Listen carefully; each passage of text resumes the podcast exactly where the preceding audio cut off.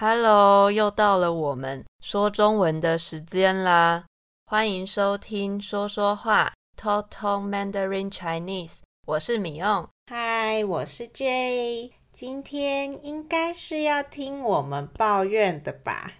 不只有抱怨啦，今天我想来点轻松有趣的话题。不久之前跟日本朋友聊天，聊到学校的生活，发现台湾。跟日本，即使都在亚洲，但是学生的日常真的是天差地远，非常的不一样呢。所以今天想跟大家分享我们在台湾的校园生活，听听看是不是跟你的国家很不一样呢？耶！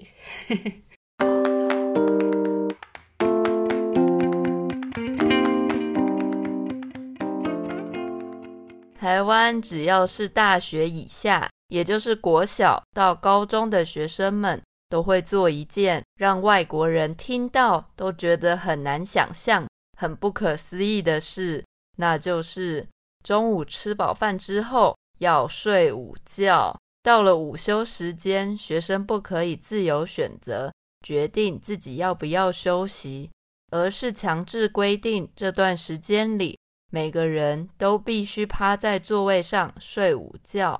每次午休时间，都会有老师在校园里巡逻，看到不睡觉或是调皮捣蛋的学生，就会把他们的名字登记下来，可能就会被带去老师的办公室里罚站，或是罚抄课文。可是越被规定要睡觉，就越不想睡啊。高中的时候有一次。跟同学偷偷起来看漫画，以为不会被发现，结果看到一半，突然抬头，就发现老师就站在对面那栋大楼看着我们，吓死了！太可怕了吧？对呀、啊，可是小时候都不爱睡午觉，长大之后才觉得午觉其实很珍贵，真的。但是其实啊，台湾的学生真的蛮可怜的。我小时候没有这样想过，但是长大后才发现，原来跟全世界的学生比起来，台湾的学生在学校的时间超级长。我记得是国小四年级之后，就都是整天在学校的了。嗯，从早上八点左右一直到下午四点半，那长越大呢，时间就越长。到了高中的时候，我有印象，我都五点就得起床了，因为要到学校的时间又更早了，然后家里也住得更远。其实我们早上要那么早到学校，是为了要升旗跟早自习。现在想起来都觉得蛮傻眼的。升旗呢，就是要到操场，到我们的运动场集合，然后听校长或是一些长官讲话，然后看我们的国旗升起来。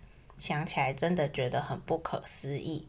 关于国旗，我觉得我们可以另外再来讲一集。嗯，可以。真的不懂为什么要升旗耶。有的时候天气超热，还要站在大太阳底下听校长还有老师讲一些长篇大论，感觉也没什么重点，每次站到都快昏倒了。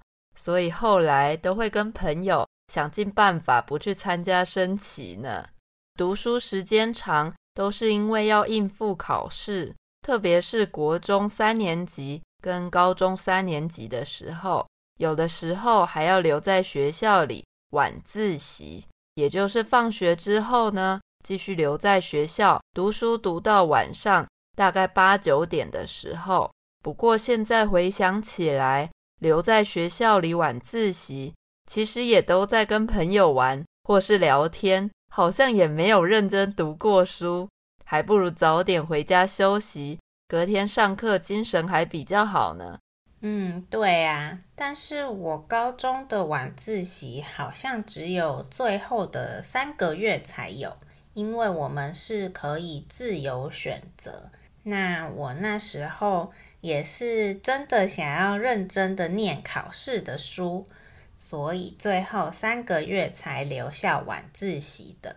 嗯，其实还蛮愉快的啦，因为我们学校离一个台中有名的夜市很近，所以下课还可以跟朋友一起逛一下夜市，然后吃吃晚餐。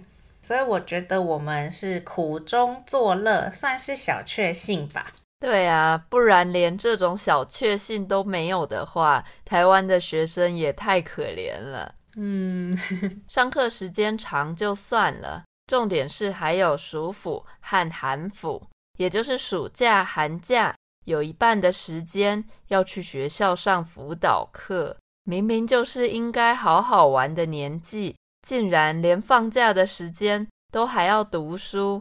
大家评评理，这样真的还能说是放假吗？啊，对，超不合理的。超级不合理，真的，对，太可怜了我们。哎，我这集的结论就是，虽然台湾还是养育出像我们这么有创意又活泼可爱的老师们，但是真的，如果我有生小孩的话，我会先去调查看看，现在年轻的一辈状况有没有改变呢？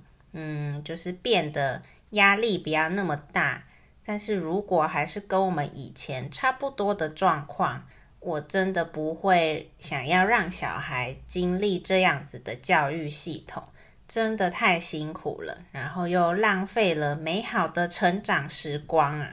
没错，因为亚洲的升学压力很大，所以学校难免还是会注重在课业的部分。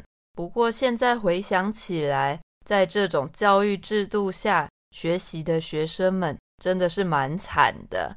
这种不管学生的喜好跟感受，只是单方面的一直把知识塞给学生的教育方式，又叫做填鸭式教育，形容学校教育学生就像养鸭子一样，只是为了让鸭子变胖变肥，一直喂它们饲料。即使鸭子消化不良吐了，也不管它们，好可怕，真的。所以每次都很羡慕接受外国教育的孩子，可以有更多更自由成长、培养自我创意的机会。好啦，抱怨归抱怨，学生时代其实还是蛮开心的啦。对呀，那欢迎大家到说说话的 IG。TTMCTW 留言跟我们说说你们国家的学生生活，让我们了解一下国外的学生上学都在做什么。那喜欢今天的内容，也别忘了到 Apple Podcast 给我们五星评价，鼓励我们哦。在 Spotify、Google Podcast 也都可以听到我们。那我们就下次见喽，拜拜。拜拜。